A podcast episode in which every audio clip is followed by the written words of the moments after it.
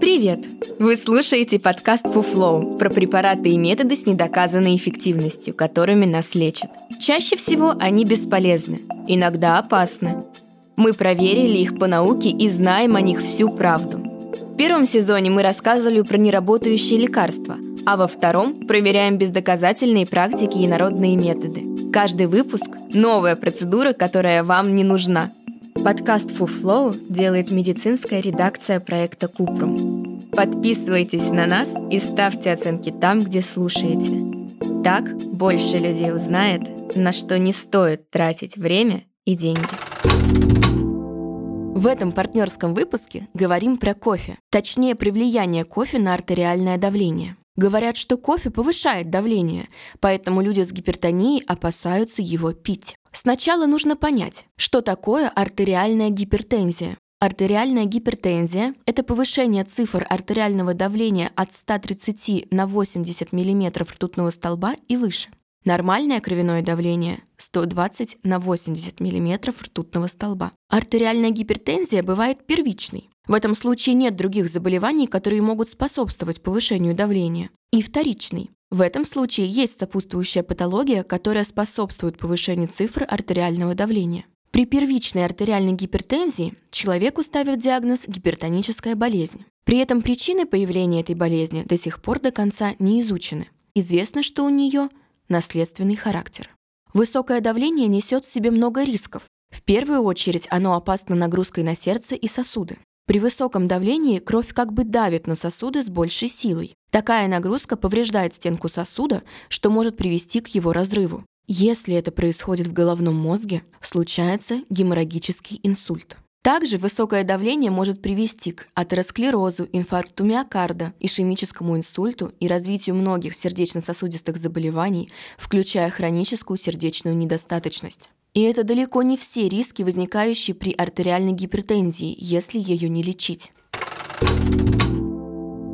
Вернемся к кофе. Кофеин – это вещество, которое содержится во многих растительных источниках, используемых для приготовления напитков и пищевых продуктов. Он есть в кофейных зернах, чайных листьях, стручках какао. Кофеин влияет на организм человека следующим образом. Он стимулирует центральную нервную систему и перистальтику кишечника, является мочегонным средством, увеличивает выделение соляной кислоты в желудке и препятствует усвоению кальция в организме.